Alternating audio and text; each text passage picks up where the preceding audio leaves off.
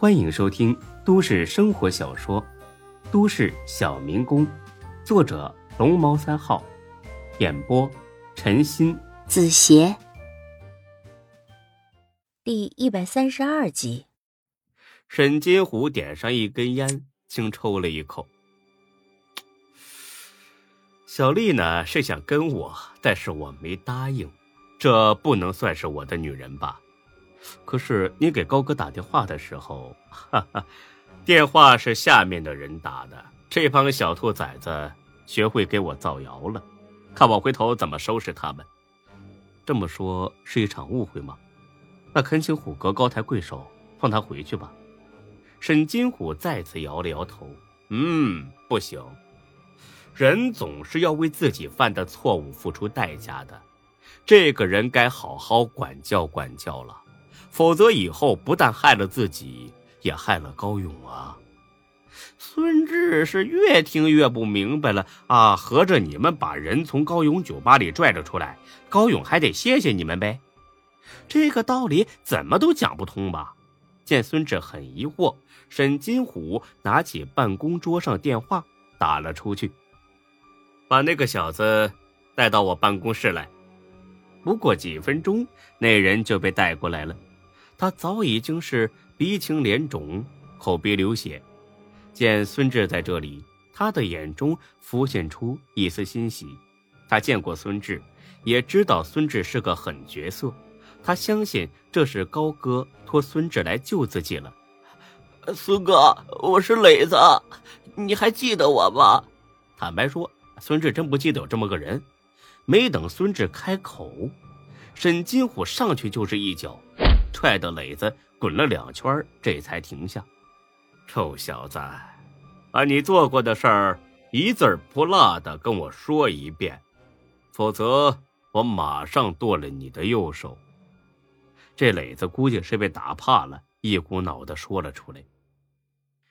原来呀，他跟这个丁坤店里边足疗技师。根本不是啥男女朋友，只不过是当初磊子到这女的这儿做过几次足疗，看人家长得漂亮，就想约出去开房。可是没想到这小姑娘是卖艺不卖身，都拒绝了。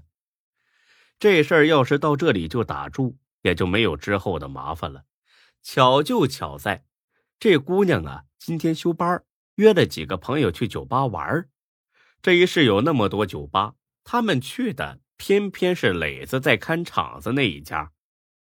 磊子见这姑娘来了，心生恶念，谎称请他们到包间喝酒，然后下药把他们迷倒了。就在他要霸王硬上弓的时候，这姑娘同伴找了过来，磊子只得作罢，离开了房间。出了酒吧，这帮小姑娘马上给沈金虎打了个电话。这可能是沈金虎另一个特别之处，只要是在坤沙集团上班的，全部有他的电话，全部可以直接打电话给他。沈金虎知道这事儿之后，二话不说，带着人到高勇的酒吧里，把磊子打了个半死，然后带走了。再之后的事儿，孙志就全清楚了。孙志听完，很生气的看了眼这个磊子。因为他也憎恨这种无耻之徒，啪！他甩手给了磊子一巴掌。操的，你他妈干出这种事儿，你还有脸打电话找高哥帮忙？还不跟他说实话？哼，害了自己还不够，还得拉上高哥，是不是？磊子听了之后低着头，一言不发。他现在甚至都不怎么想回去了，因为呀，孙志肯定会把实情告诉高勇的。这样的话。他就算回去了，也是挨打。虎哥，你打得好，打得对。高哥要是知道这事儿，一定会赞同你做法。人在这儿，你想怎么处置你就怎么处置。我现在就走人。说着，孙志转身就要走，沈金虎叫住了他：“等一下。”孙志还以为他要让自己带着磊子一起走呢。小兄弟啊，这个磊子当时把人家小姑娘裤子都脱了，幸好这小姑娘昏过去了，什么都不知道。但是我们这些知道的不能装糊涂吧？你们怎么说也得拿点补偿吧？多少钱呢？哈哈哈，让高勇看着给吧。还有，让他亲自把钱送来，就说坤哥说了要当面提醒他几句，省得哪天死了都不知道怎么死的。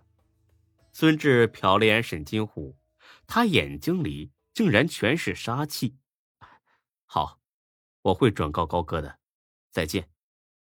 孙志坐在往回走的出租车上，背后还止不住的嗖嗖的冒凉气。他有种直觉，这个坤沙集团绝对比社会上传言的还要厉害。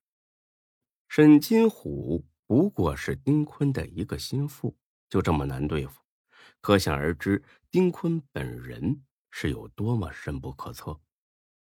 想到这儿，他真为高勇捏了一把汗。到了高勇的店里，孙志把情况说了说。高勇气得差点就把面前的烟灰缸给摔了。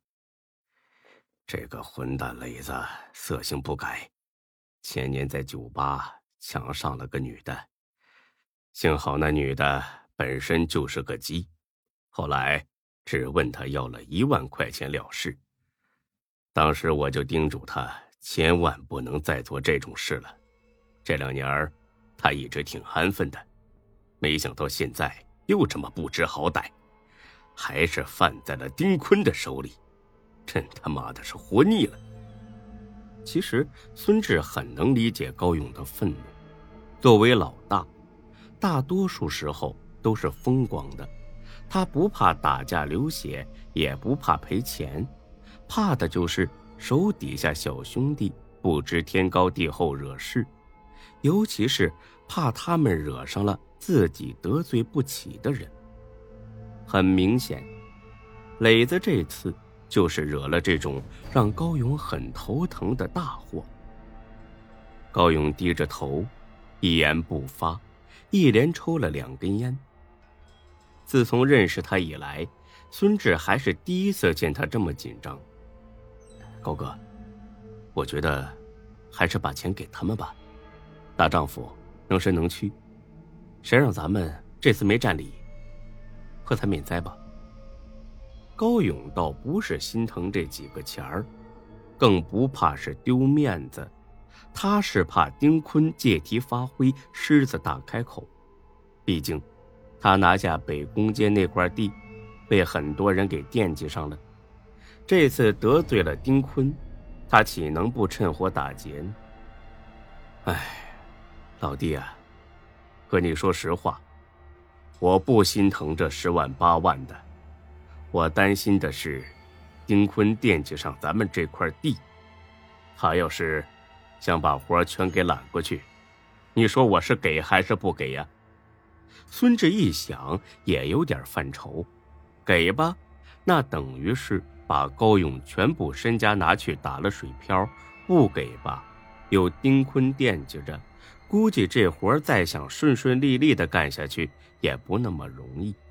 目前看来，唯一的机会就是和丁坤见面的时候把话说清楚，该认的错认了，该赔的钱赔了，其他的条件一概不答应。孙志把这话一说，高勇拍了拍他的肩膀，无奈的笑了：“ 老弟呀，你还是太年轻了。”这个时候，咱们已经没有讨价还价的余地了。但愿丁坤别太过分吧。你回去吧，我准备一下，之后去见见他。等我一回来，就给你信儿。我和你一起去。高勇没料到孙志有这个胆子。丁坤可不是痞子混混、小头目，那是真正的社会大哥。想要靠耍嘴皮子就打发他了事儿，那简直就是白日做梦。兄弟啊，好意心领了，我自己去吧。万一我出点什么事儿，这活儿还全靠你盯着呢。不行，一个人去太危险了，咱俩去，好歹有个照应。再说了，既然要一起混，那就该有福同享，有难同当。我孙志不是不讲义气的人，高哥，你别把我看扁了。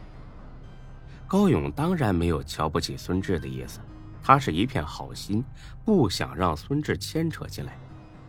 好兄弟，这次回来之后，咱们去关公庙拜把子，怎么样？当然可以了，高哥，我早就有这个打算了。那好，那我拿上钱，咱们兄弟两个去会会丁坤。我倒要看看他是不是三头六臂。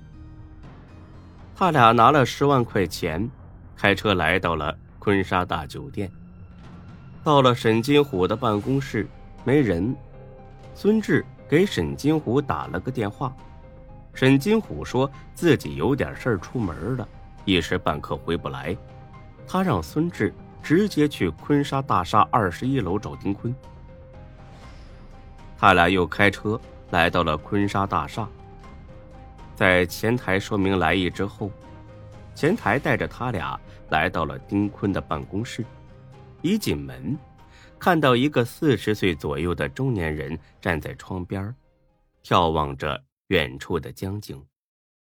他穿了件白衬衣，卷着袖子，戴着一副和沈金虎一模一样的金丝眼镜，显得很斯文。